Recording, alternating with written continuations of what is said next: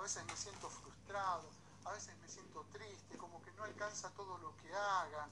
Bueno, Romanos, no, aquellas personas que quizá nunca se arrepintieron de sus pecados, quizá haya personas en este lugar, necesito a limpia, restaurame, dame vida eterna, quiero vivir de acuerdo a tu propósito.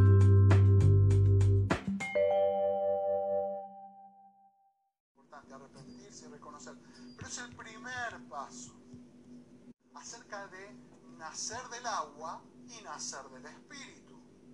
No podemos nacer solamente del espíritu y no nacer del agua. Eso lo dijo Jesús en Juan 3.3, en Marcos 16, 15, 16.